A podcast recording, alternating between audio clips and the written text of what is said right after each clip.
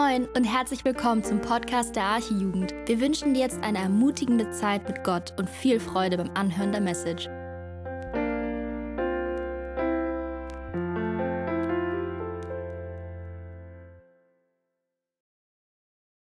Ja, einen wunderschönen guten Abend, ihr Lieben. Ähm, ich habe mal wieder das Privileg, hier zu stehen und mit euch zusammen in die Gegenwart Gottes zu treten jetzt. Und zwar, wenn wir in sein Wort schauen und äh, sehen, was er geschrieben hat. Wir sind ja gerade in der Jugend in der Themenreihe wahre Jüngerschaft, also was es heißt, Jesus nachzufolgen. Und heute werden wir uns mit dem Thema beschäftigen, was es bedeutet, vollen Einsatz für Jesus zu haben in der Nachfolge. Und auch ich habe es mal geschafft, äh, meine Predigt in drei Punkte zu gliedern, beziehungsweise in drei Fragen, die relativ simpel sind, aber ich hoffe, sie doch mit Leben füllen zu können. Die erste Frage, die wir uns äh, widmen werden, ist, an welchem Maßstab wird dein Einsatz für Jesus gemessen? Die zweite Frage, die wir beantworten wollen, ist, was motiviert dich für den Einsatz in der Nachfolge Jesu? Und die dritte Frage, was hast du davon? Was bringt dir dieser Einsatz für Jesus? Ja, das wäre jetzt die Stelle, wo man, wenn wir über das Thema vollen Einsatz für Jesus sprechen, so viele Männer und Frauen Gottes in der Geschichte zitieren könnten, die so viel gegeben haben, um das Evangelium zu verbreiten und die frohe Botschaft der ganzen Welt zu zeigen. Sie haben ihr ganzen Besitz verloren, sie sind bis in den Tod gegangen. Es gibt schreckliche und gleichzeitig wunderschöne Geschichten, wie Christen aufgrund ihres Zeugnisses verbrannt wurden und dabei in Freude gejubelt haben und ähm, wussten, dass sie das für Jesus erleiden. Und ähm, es gibt Leute, die sich in die Sklaverei verkauft haben weil sie gesagt haben, soll nicht auch das Lamm den vollen Preis erhalten für die Leiden, die es getragen hat. Und ähm, um in der Sklaverei sozusagen den Sklaven auch die frohe Botschaft zu bringen. Also es gibt so viele Geschichten, wie Leute alles hingegeben haben, einen vollen Einsatz für Jesus in der Nachfolge gehabt haben.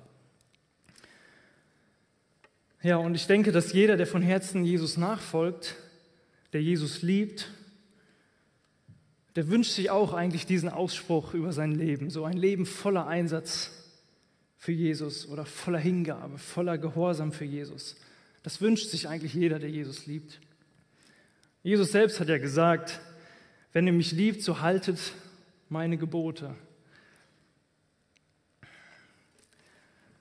Jetzt frage ich uns, warum habe ich uns das vor, äh, erzählt von, von, den, von den ganzen Geschichten? Ähm, wie Männer und Frauen für Jesus gestorben sind und gelebt haben. Was hat das vielleicht in dir ausgelöst? Was hat das in mir ausgelöst, als ich darüber nachgedacht habe? Was sind deine Gedanken über deine persönliche Nachfolge, wenn du das hörst? Vielleicht ist es ja auch ein bisschen unangenehm, das zu hören, weil du dir im gleichen Augenblick diesen Vergleich vor Augen hältst. Wie sieht meine Nachfolge aus im Vergleich zu diesen Riesen des Glaubens, wenn man das mal so sagen kann? Und dann fühlt man sich vielleicht eher kleiner oder minderwertiger.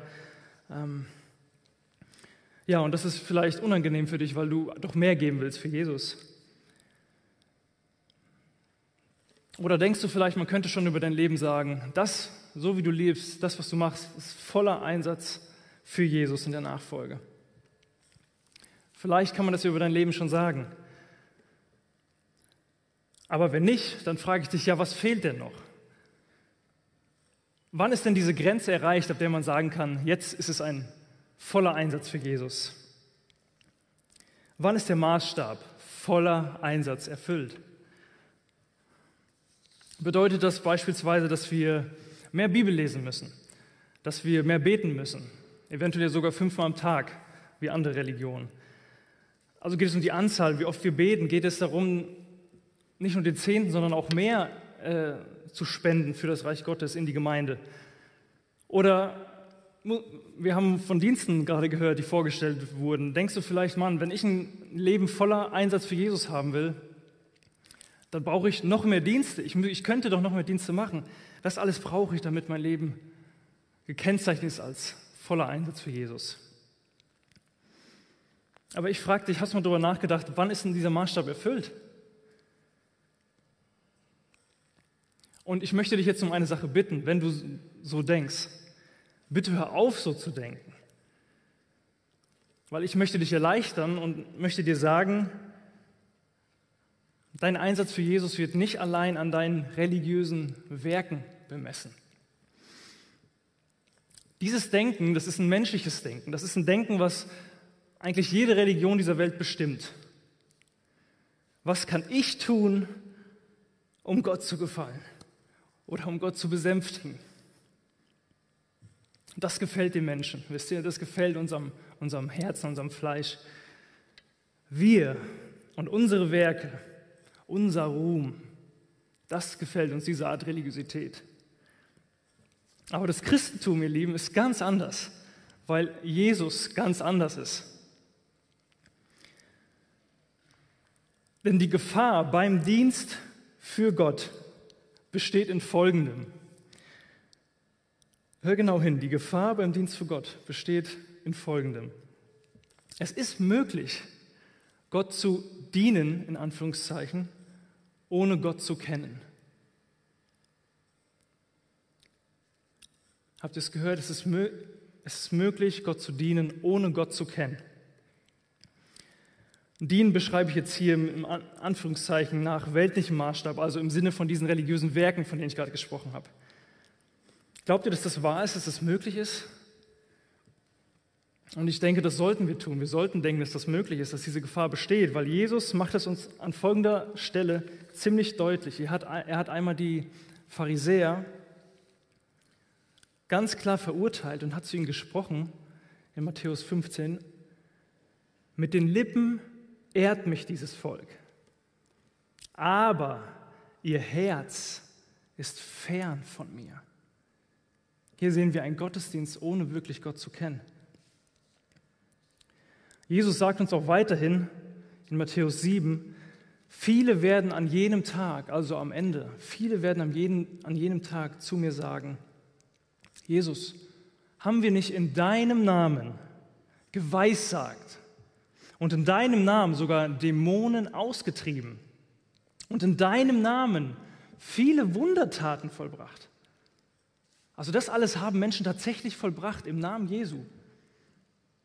Und dann sagt Jesus weiter, und dann werde ich ihnen bezeugen, ich habe euch nie gekannt. Weicht von mir, ihr Übeltäter. Wir würden doch sagen, das waren doch Leute voller Einsatz für Jesus. Wer von euch hat schon mal einen Dämon ausgetrieben im Namen Jesus? Die Leute haben das getan. Nach unserem Maßstab ist das voller Einsatz für Jesus, ein Leben voller Einsatz für Jesus. Und doch sagt Jesus, ich habe sie nie gekannt.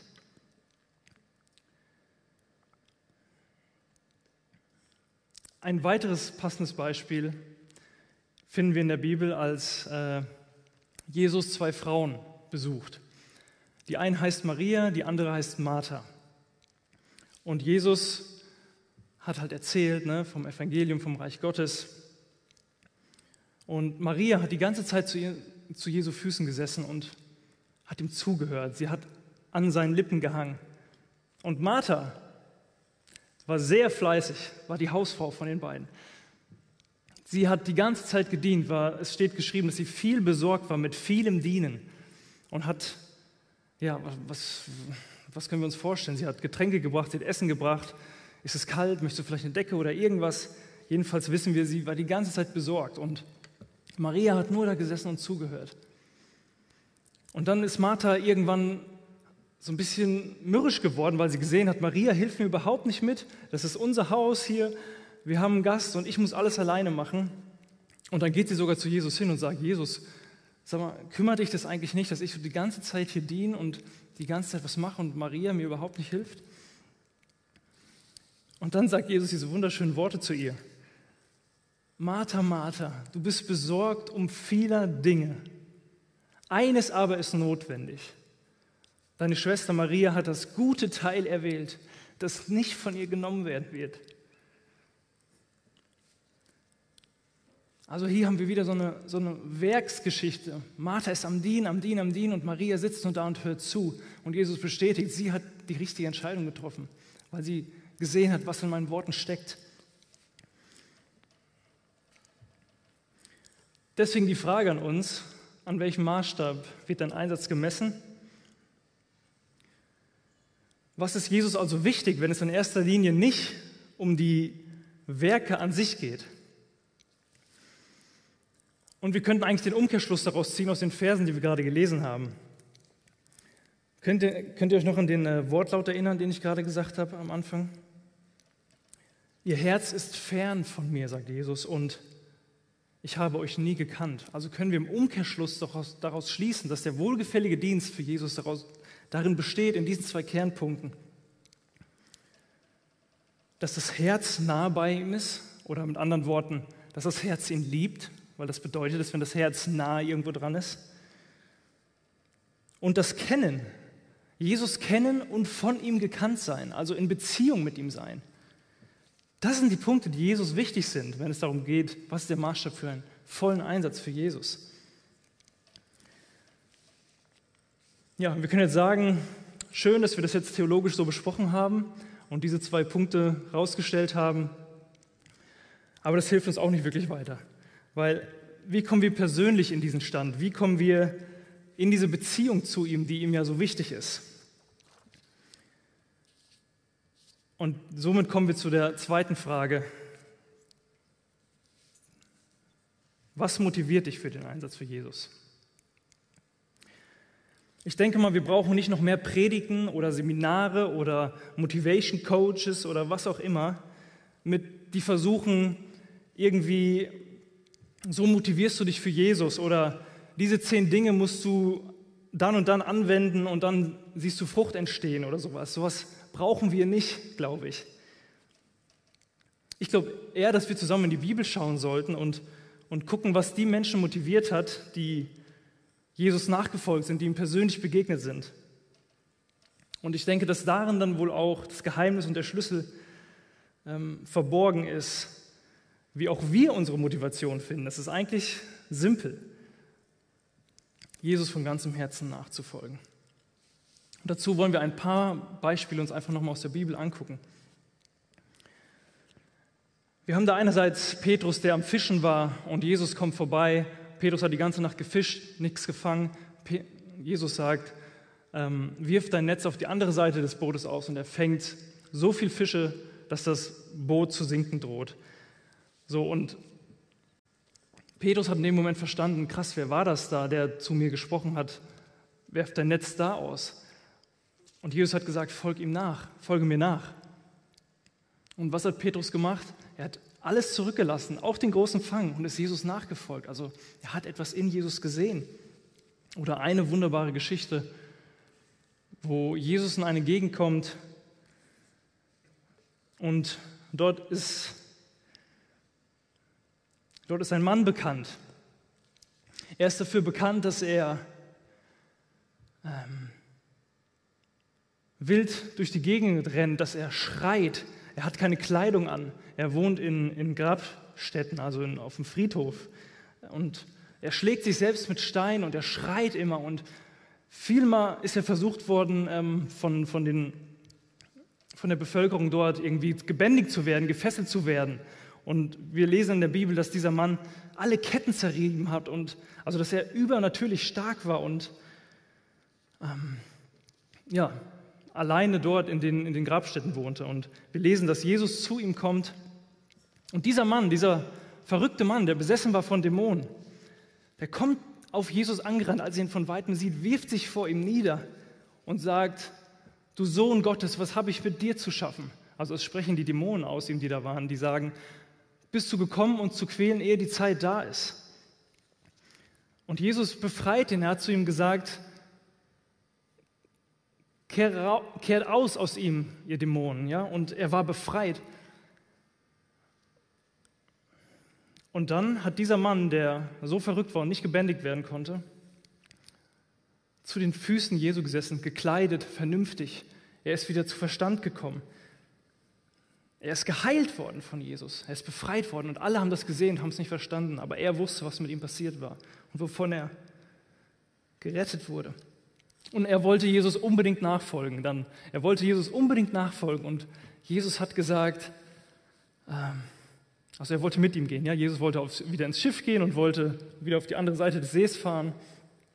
Und Jesus hat gesagt, nein, du kannst nicht mit mir gehen. Geh du zuerst in deine Stadt, in dein, zu deiner Familie und erzähl in deiner Gegend, was der Herr Großes an dir getan hat. Und das hat er getan. Er hat dann in der Dekapolis, so sagt man, das ist die Zehnstadt auf der einen Seite des Sees Genezareth in Israel, hat er jedem kundgetan, was Jesus an ihm getan hat. Und alle haben sich darüber verwundert. Er wurde motiviert für die Nachfolge Jesus. Er hat alles gegeben, vollen Einsatz, weil er Jesus begegnet ist. Er hat ihn gesehen, er hat ihn erlebt, er ist befreit worden. Und ein Beispiel, was ich persönlich auch sehr, ja, was ich sehr mag, ist dieses Gleichnis, das Jesus erzählt vom, von diesem Mann und dem verborgenen Schatz im Acker. Er sagt, da geht ein Mann hin, also der wurde auch motiviert, Jesus nachzufolgen, ja, und das will er in diesem Gleichnis ausdrücken. Das Reich Gottes ist wie ein Schatz, der verborgen ist in einem Acker. Und ein Mann ging hin und fand zufällig diesen Schatz im Acker. Und, vor, und dann lesen wir weiter, und vor lauter Freude darüber ist er wieder weggegangen von dem Feld, wo er den Schatz, wo er den Schatz drin gefunden hat, und hat alles verkauft, was er hatte, sein ganzes Haus, sein Grundstück, alles, was er hatte, mit Freuden verkauft und dann hat er ein bisschen Cashflow gehabt, dann hat er Geld gehabt und damit hat er sich diesen Acker gekauft, weil er wusste, was in dem Acker verborgen war. Er hat für einen kurzen Moment, als er zufällig auf diesen Schatz stieß, gesehen, was das für ein Schatz ist und hat gesehen, dieser Schatz ist wert, dass ich alles dafür aufgebe, mit Freuden und nicht mit Trauer. Dieser Mann wurde motiviert, Jesus nachzufolgen.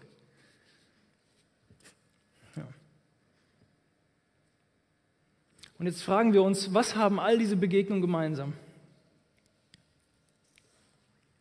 Was haben all diese Begegnungen gemeinsam? So, erinnert ihr euch, wir sind dabei herauszufinden, was ist unser Schlüssel, was ist unser Geheimnis, auch so motiviert zu werden. Alle waren überwältigt. Alle waren begeistert. Sie haben erlebt, dass so wie Jesus ist, ist niemand anders. Sie sahen Herrlichkeit, Herrlichkeit, die sie nie zuvor gesehen haben. Eine Herrlichkeit, die verändert.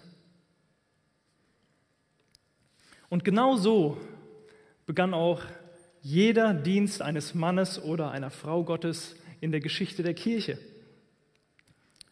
Sie begann immer mit einem einfachen Blick auf Christus. All diese Menschen, von denen ich anfangs geredet habe, haben zuerst diese Erfahrung gemacht am Anfang ihres Weges, ein einfacher Blick auf Christus. Und sie haben das geteilt mit den Beispielen von den Menschen aus der Bibel, was ich gerade vor, also vor, vorgetragen habe. Ich habe es ja nicht vorgelesen. Aber es steht halt hier drin. Und das muss man erlebt haben, wovon ich spreche.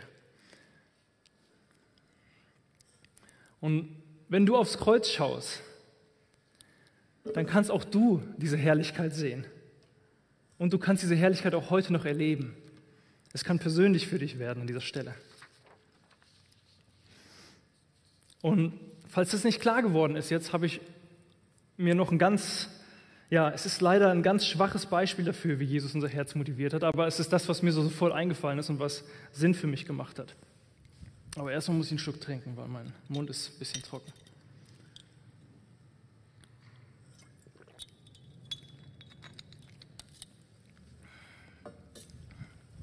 Also das Beispiel ist wie folgt.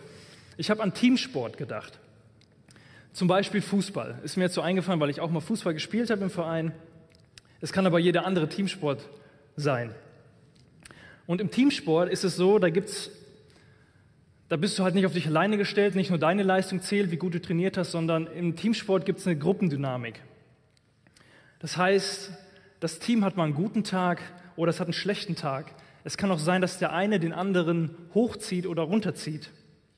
Aber das ist auch das, was es im Team ausmacht. Wenn es mal läuft, dann läuft es und alle haben Bock darauf, alle haben Spaß dabei, wenn es läuft. Und ja, in einer Fußballmannschaft, da trifft man sich nicht nur zum Fußballspielen.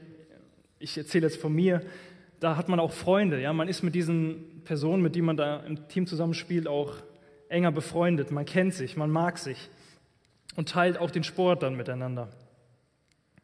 Und vielleicht kennt der eine oder andere ja auch diese Erfahrung persönlich. Ja, und wie komme ja, komm ich jetzt zum Punkt, darauf, wie Jesus unser Herz motiviert? Ich habe daran gedacht, wenn du in diesem Team, sagen wir es im Fußballspiel, du siehst einen, der alles gibt für das gemeinsame Ziel, nämlich zu gewinnen, Tor, Tore zu schießen. Der gibt alles dafür, ja. Der ist bereit, in jeden Zweikampf zu gehen, in jede Kretsche zu gehen. Er reißt sich die Beine auf, wenn er, wenn er äh, einen Zweikampf hat. Er, er macht sich sein Trikot dreckig. Er ist komplett außer Atem. Er ist bereit, Schmerzen und Blut, all das zu ertragen, weil er so fixiert auf dieses eine Ziel ist, gemeinsam zu gewinnen. So, und wenn jetzt eine so eine Schlaftablette halt in der Mannschaft ist, die an dem Tag nicht so richtig fit war, wenn die das sieht, wie sich, oder reden wir von mir, wenn ich mal wieder gespielt habe und schlaftablettenmäßig drauf war und ich sehe, wie sich mein Kollege so ins Zeug legt, damit wir gewinnen, so, das hat mich motiviert, auch alles zu geben. Habe ich gedacht, wenn mein Kumpel jetzt dreckig wird und Schmerzen hat und da, man hat ja immer gegen Fremde gespielt im, im Team, ne?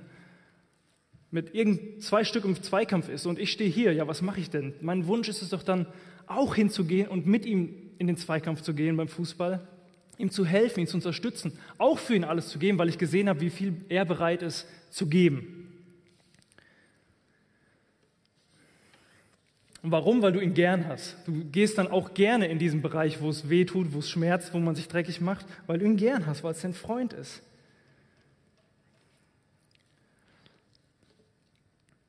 Ja, ich weiß nicht, ob Jesus Fußball gespielt hat, aber äh, nur der Unterschied ist halt darin, dass Jesus sich für uns hingab und alles gegeben hat, als wir nicht seine Teamkameraden, seine Freunde waren, sondern seine Feinde waren. Zu diesem Zeitpunkt war er bereit, alles zu geben und sich hinzugeben. Aber auf diese Hingabe, die ihresgleichen sucht von Jesus, er hat alles gegeben. Bildlich jetzt gesprochen, ne? Im, im Fußballspiel, ihr versteht das schon. Auf diese Hingabe haben wir eben nicht mit Dankbarkeit und Einsatz reagiert. Und im Psalm 109 da spricht schon der Geist Christi folgende Worte aus, die das ganz gut dann symbolisieren. Dort heißt es, Sie haben mir Böses für Gutes erwiesen und Hass für meine Liebe. Und das ist das, was Jesus erleiden musste. Jesus war alleine auf dem Spielfeld, um in diesem Bild zu bleiben. Voller Einsatz, doch alle verlassen ihn. So die Mitspieler gehen schon mal vom Feld runter, treffen sich schon mal in der Kabine und trinken schon mal ein Bierchen zusammen, während das Spiel noch gar nicht vorbei ist. Sie sind blind dafür, sie sind in der Dunkelheit, aber einer ist noch auf dem Platz und muss gegen elf Mann spielen. Wie soll denn das funktionieren? Also eins gegen elf, das, das geht nicht, da kann man nicht gewinnen. So, ne? Aber Jesus, er war alleine gegen die Übermacht des Gegners. Auch seine Freunde haben ihn verlassen. Wenn wir daran denken, an Garten Gethsemane, als er kurz davor war, verhaftet zu werden und ans Kreuz genagelt zu werden, wo sein Kampf am größten war. Da haben auch seine Freunde ihn verlassen und er war ganz alleine, weil er diese Schlacht alleine gewinnen musste. Ja. Die Frage ist, ist es bei dir angekommen? Kannst du dir ein bisschen mehr vorstellen, wie sehr es sich hat jemand kosten lassen, dich und deine Seele in Ewigkeit zu retten? Und wie wenig uns das interessiert.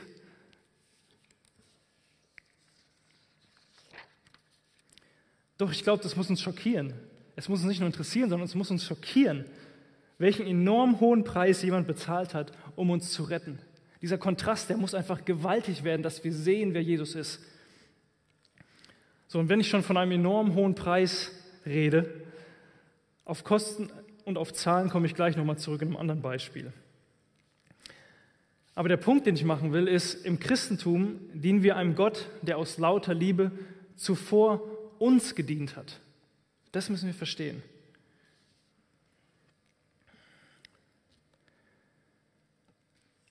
Erinnert ihr euch daran, als Jesus mit seinen Jüngern zusammen war und angefangen hat, ihnen die Füße zu waschen?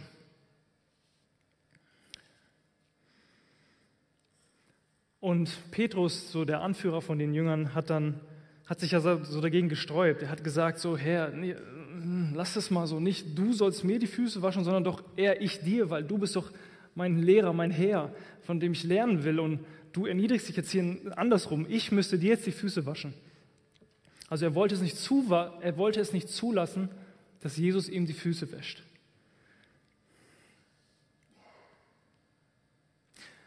Und Jesus sagte dann zu ihm, wenn ich dir nicht die Füße wasche, Petrus, so hast du keinen Teil an mir.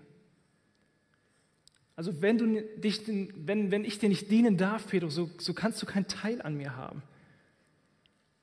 Und daher kann auch niemand wirklich Jesus dienen und nachfolgen, auch heute nicht, der sich nicht zuvor hat von ihm dienen lassen. In dem Bild sich die Füße hat waschen lassen, sich reinwaschen waschen lassen von seiner Schuld. Darum geht es in der Nachfolge Jesu.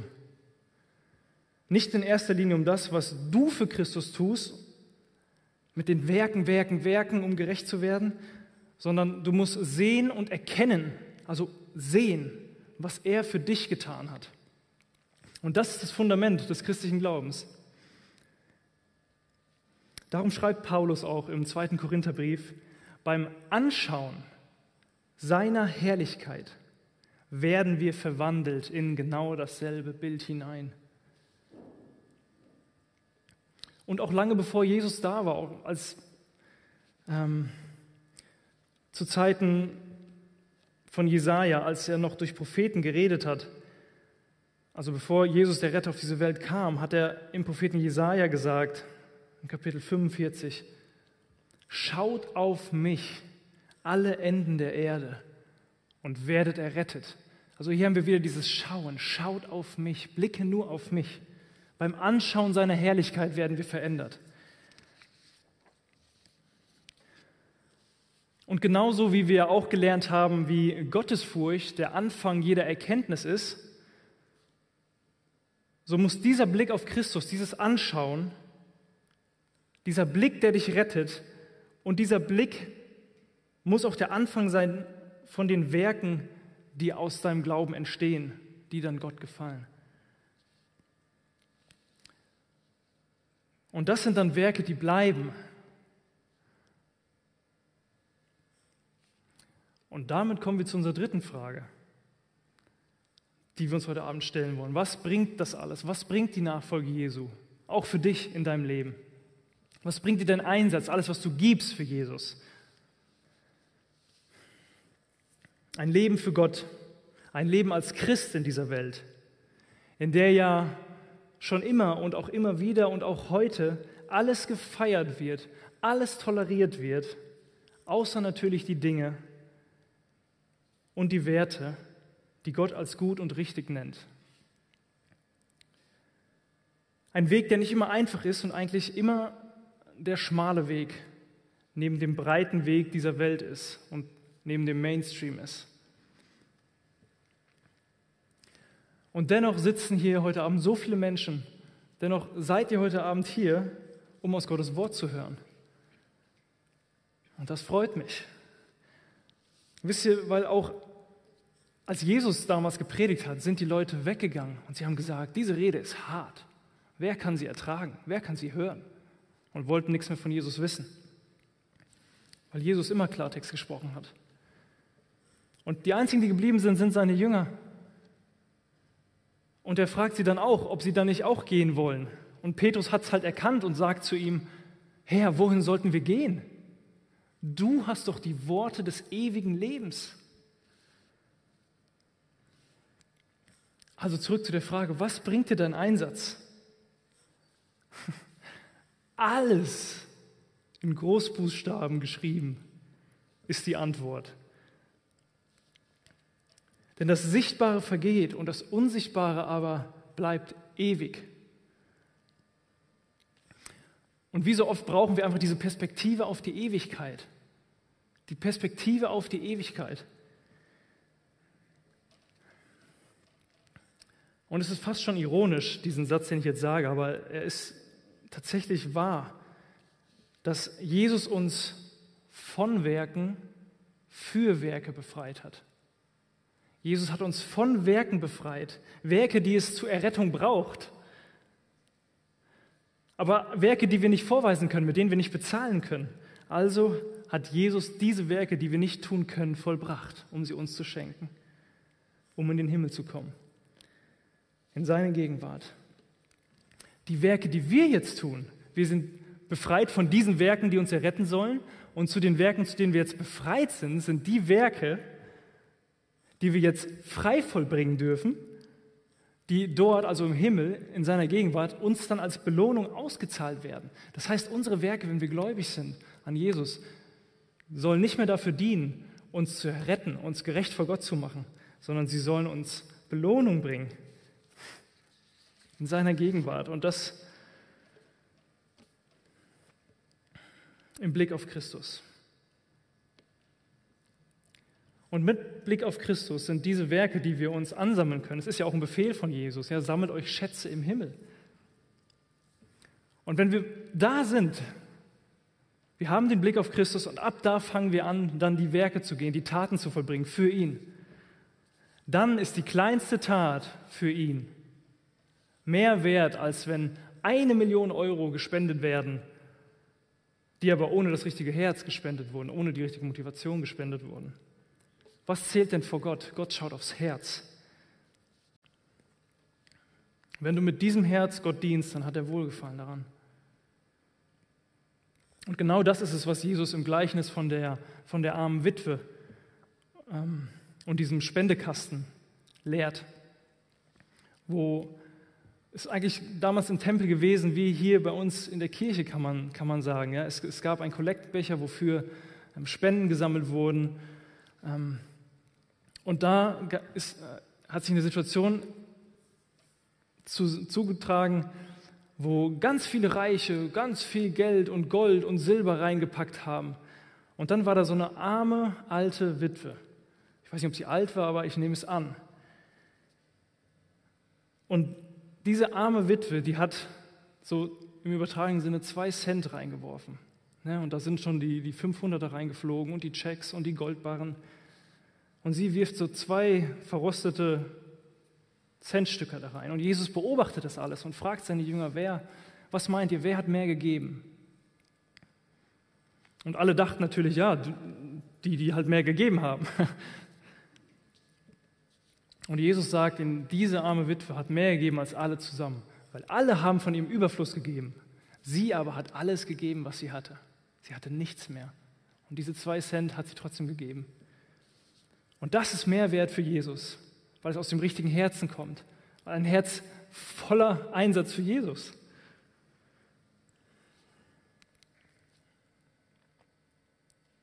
Und zu solcher Herzenshaltung ruft uns Jesus auch auf, wenn wir die Dinge für ihn tun, egal was es sein mag. Ganz persönlich für dich. Wir sollen praktisch die, die Währung dieser Welt, ja, ich spreche jetzt mal wieder in Ewigkeitsperspektive. Wir sollen die Währung dieser Welt eintauschen, welche bald schon wertlos sein wird, und sollen uns dafür schnell eine Währung kaufen, die in Ewigkeit gültig sein wird und eben nicht vergeht.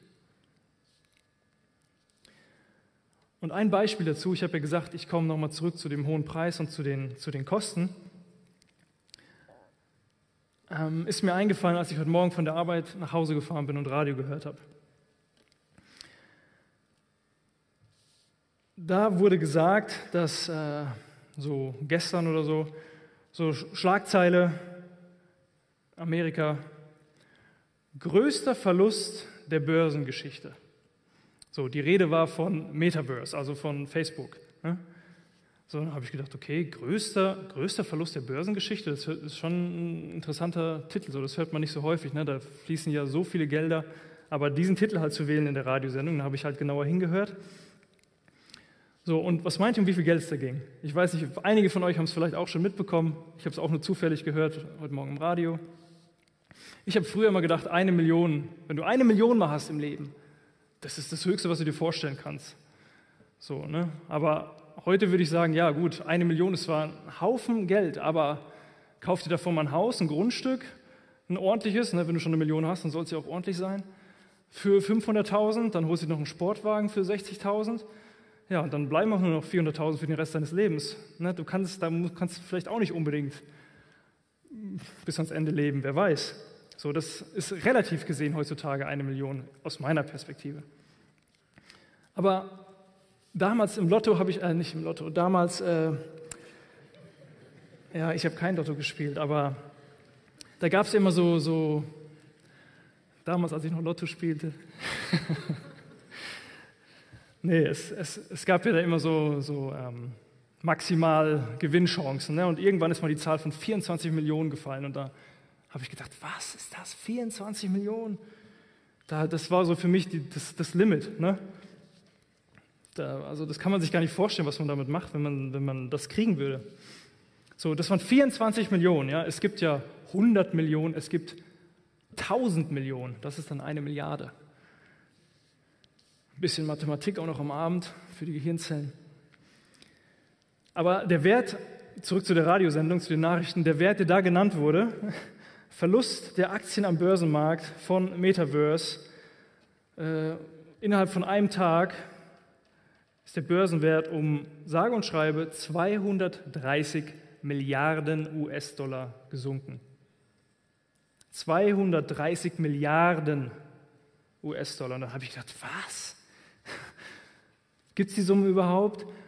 Wie, also ist dann Facebook jetzt nicht pleite oder was? Dann habe ich erfahren, dass das nur 30 Prozent des Kapitals waren, was sie hatten.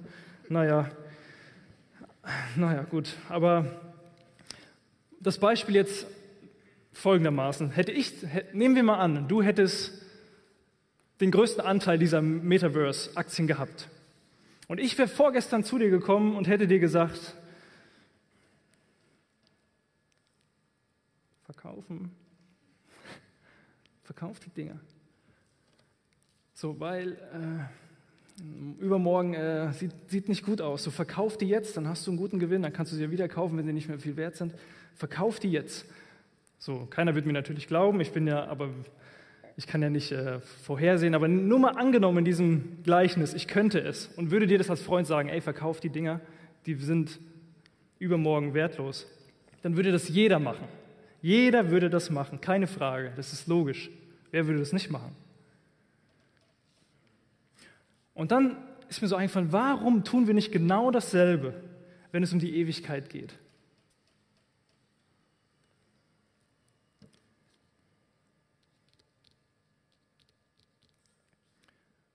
Wisst ihr, dieses Leben ist so kurz, die Ewigkeit ist so lang. Ich kann das, also ich kann darüber keine Aussage treffen. Ewigkeit ist ein Begriff, der nicht in unser Kopf passt.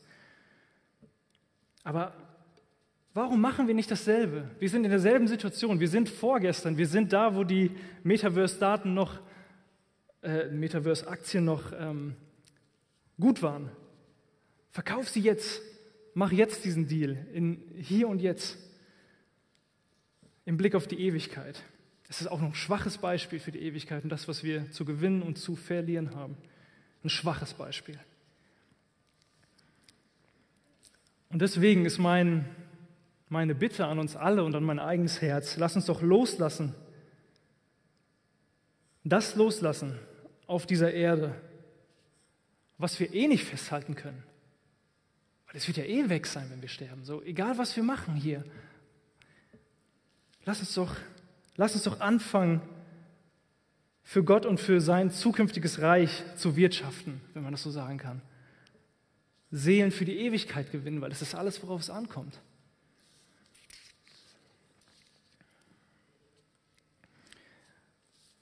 Denn wir haben auch gelesen, so jeder, empfängt den Lohn seiner eigenen Werke. Das sind diese Werke, die, von denen unser Lohn abhängt. Nicht unsere Errettung, weil die hat Jesus für uns getan, sondern unser Lohn in unserer Nachfolge Jesu. Diese Werke, jeder empfängt den Lohn seiner eigenen Werke. Und Jesus hat selbst gesagt, siehe, ich komme bald und mit mir mein Lohn. Einem jedem zu geben, wie sein Werk ist.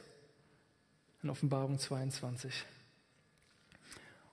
Und dabei ist es egal, ob du schon zehn Jahre sammelst, Schätze im Himmel, ob du schon zehn Jahre nachfolgst oder ob du erst seit gestern angefangen hast zu sammeln. Oder ob du dir vielleicht heute Abend überlegst, anzufangen zu sammeln für die gute Sache. Wem viel anvertraut ist, von dem wird auch viel gefordert werden. Steht in Lukas 12. Wem viel anvertraut ist, von dem wird auch viel gefordert werden. Das, das ist auch, sind auch ermahnende Worte hier an, an unser Herz, wenn wir an unsere Nachfolge denken. Weil auch Zeit ist uns gegeben, auch diese zehn Jahre Nachfolge, von denen ich gerade sprach, die ist uns gegeben. Zeit ist uns gegeben. Was machen wir mit unserer Zeit? Nutzen wir sie sinnvoll? Nutzen wir sie mit Perspektive auf die Ewigkeit? Und das soll ich auch nicht einschüchtern. Das, du sollst auch nicht erschlagen werden davon, zu denken, oh, andere Leute haben schon so viel gemacht und ich habe noch gar nichts und jetzt hast du irgendwie einen Druck und denkst, jetzt muss ich auch noch schnell Werke für Jesus machen. So, du sollst nicht darauf schauen, wo, wo andere heute sind. Du sollst vielleicht viel mehr darauf schauen, wo du gestern warst und wo du heute bist. Schau deinen eigenen Prozess an und nur darum geht's.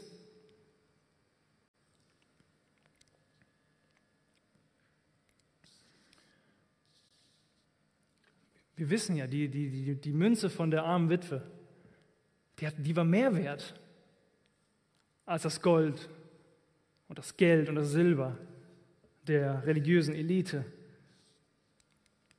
Also, denk nicht in diesen, in diesen Maßstaben. Das ist dieser Gedanke, von dem ich dir am Anfang gesagt habe, denk nicht so.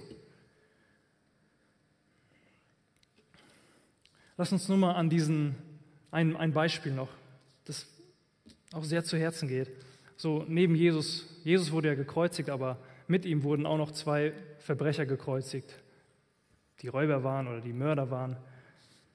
Kreuzigung war eine römische Strafe und deswegen wurden sie auch mit Jesus dort gekreuzigt. Und diese zwei Mitgekreuzigten, die haben sich unterschieden. Da war dieser eine Mann zur Seite Jesu. Und er war auf der Zielgeraden seines Lebens. Er hat am Kreuz gehangen, er ist da nicht mehr lebend weggekommen. Er war wirklich auf den letzten Metern, auf den letzten Babyschritten, auf der Schwelle zur Ewigkeit. Hier, hier fällt er runter, da ist die Ewigkeit. Er war auf den letzten Schritten, gerade davor. So, und dort bekehrt er sich, dort gibt er Jesus sein Leben und sagt, so, Herr, gedenke du meiner, wenn du in dein Reich kommst. Er, er nennt ihn Herr, er bekehrt, er bekehrt sich und er bekennt Jesus als Herrn. Er gibt Jesus sein Leben dort an diesem Kreuz. Aber wie viel ist noch von diesem Leben übrig? Ein, zwei Stunden, vielleicht waren es ja auch weniger, weil die Juden haben ja dann ähm, den Befehl gegeben, so lass den, lass den Gekreuzigten die Beine brechen, damit sie schneller sterben, damit sie dann nicht noch hängen, wenn wir unser Fest hier gleich feiern wollen. Das wird es ein bisschen verderben. Deswegen wollten sie die Beine brechen. Vielleicht waren es noch weniger als eine Stunde. Es war also nicht viel, was, was er Jesus wiedergeben konnte im Vergleich zu seinem Leben. Ich, wir haben kein Zeugnis darüber, wie alt er war, aber mehrere Jahrzehnte mit Sicherheit. Es war nicht mehr viel, was er Jesus geben konnte, aber darum ging es in diesem Moment überhaupt nicht. Ab diesem Moment des Bekennens, Herr, gedenke meiner, wenn du in dein Reich kommst, hat jede Sekunde seines restlichen Lebens sein Herz für Jesus geschlagen.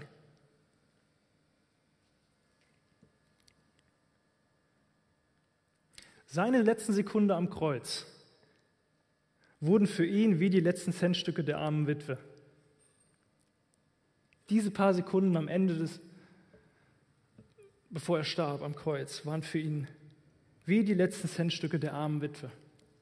Sie waren mehr wert als alle Jahre seines Lebens. Diese Centstücke der Witwe waren mehr wert, als wenn sie reich gewesen wäre und viel eingeschmissen hätte. Und das ist so herrlich, weil in Gottes Reich ist, ist alles umgekehrt. Er erniedrigt das, was hoch ist in der Welt und was meint, etwas zu sein.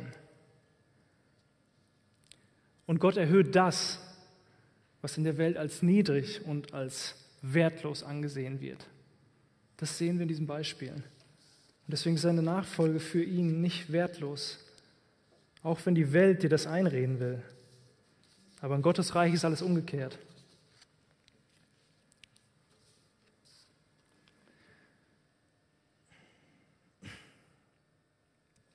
Ja, und deswegen bleibt mir jetzt eigentlich am Ende der Predigt nichts mehr zu sagen, außer die Einladung auszusprechen für dich, der du hier sitzt.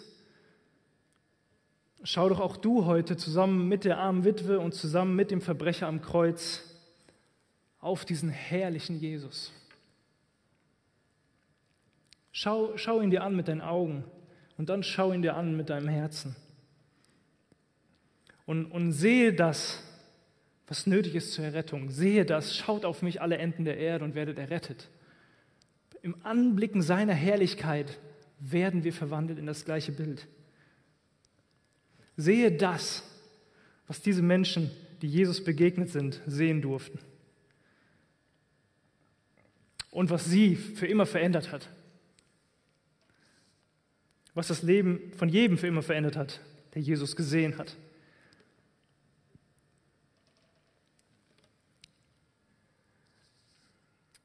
Denn der Gott, der in die Finsternis sprach, es werde Licht und es wurde Licht, der ist es auch, der in unsere Herzen gesprochen hat, zur Erkenntnis der Herrlichkeit Gottes im Angesicht Jesu Christi. Das ist schön. Ja, und ich darf auch dich einladen, wenn du meine Schwester oder mein Bruder im Glauben bist, wenn du das auch erlebt hast, diesen Blick auf Jesus. Und wenn du ihn sehen durftest, wenn es dir auch geschenkt wurde, ja, dann darf ich dich einfach heute auch, ist auch eine Message für dich, dann darf ich dich auch einfach daran erinnern, so lass, lass dich erinnern, voll für Jesus zu leben und halt ihn an erste Stelle als Priorität in deinem Leben zu setzen. Mit ganzem Herzen. Jesus sagt, sie ehren mich mit ihren Lippen, aber ihr Herz ist fern von mir. Mach doch Jesus zu, deinem, zu deiner Priorität, zu deiner Nummer eins. Und lass dich erinnern, dass die Schätze dieser Welt vergehen, wie wir eben schon besprochen haben. Und sie vergehen und sind eben nicht wertvoller als das, was Gott für dich vorbereitet hat in Ewigkeit. Weil die Welt vergeht und ihre Lust. Wer aber den Willen des Vaters tut, der bleibt in Ewigkeit. Und darum geht's. Amen. Ja, dann. Geschwister, kommt doch hoch und lasst uns zusammen noch singen und über diese Worte nachdenken, über die Geschichten aus der Bibel nachdenken.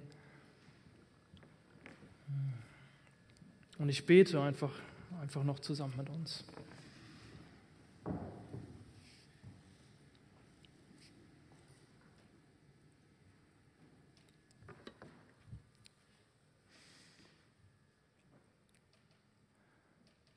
Herr Jesus, ich danke dir, dass, dass wir dich angucken durften in deinem Wort heute, weil es ist nichts, was ich zu bringen habe hier. Es ist alles dein Wort. Und wir wollen begeistert werden, wenn wir dich ansehen. Den guten Hirten. Und du stellst dich in der Bibel so wunderbar vor als der gute Hirte, der sein Leben lässt für seine Schafe. Du bist bereit, jeden Preis zu zahlen, um uns zu motivieren. Und du hast den größten Preis bezahlt, um uns zu motivieren. Was gibt es denn für eine größere Motivation als Liebe? Etwas aus Liebe zu tun, ist doch die größte Motivation, die, die einen Menschen antreiben kann. Die Liebe ist der größte Motivator. Und du hast deine Liebe in höchstem Maßstab offenbart. Das ist, was du geschrieben hast, deine Weltgeschichte.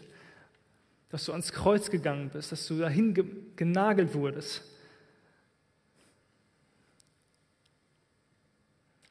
Weil du dadurch deine Liebe offenbart hast für die, die dich hassen, die dich ablehnen. Und diese Liebe, die hast du auch jetzt hier für uns, die wir dich so oft in unseren Gedanken ablehnen, die wir dich mit unseren Sünden ablehnen, wenn wir sie begehren und tun.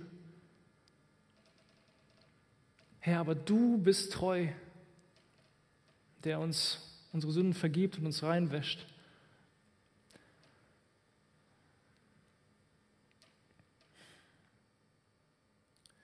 Ja, ja, dich zu haben ist der höchste Schatz, der größte Schatz. Hier in dieser Welt schon keine Frage, aber Herr, du hast uns eine Wohnung bereitet, wenn wir hier auf unserer Erde die Augen schließen und wenn wir hier sterben, Herr, dann beginnt für uns die Ewigkeit, weil du sie für uns geöffnet hast.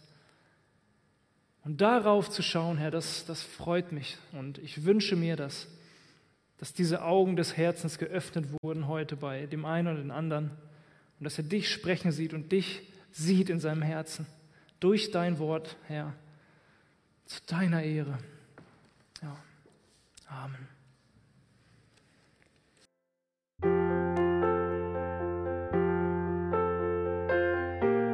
Wir freuen uns, dass du heute mit dabei warst. Wir als Archijugend sind fest davon überzeugt, dass Gott auch heute durch sein Wort spricht und hoffen, dass du ihn durch diese Predigt besser kennenlernen konntest. Weitere Beiträge von uns findest du auch auf unseren Social Media Kanälen oder unter archijugend.de. Bis dann, tschüss!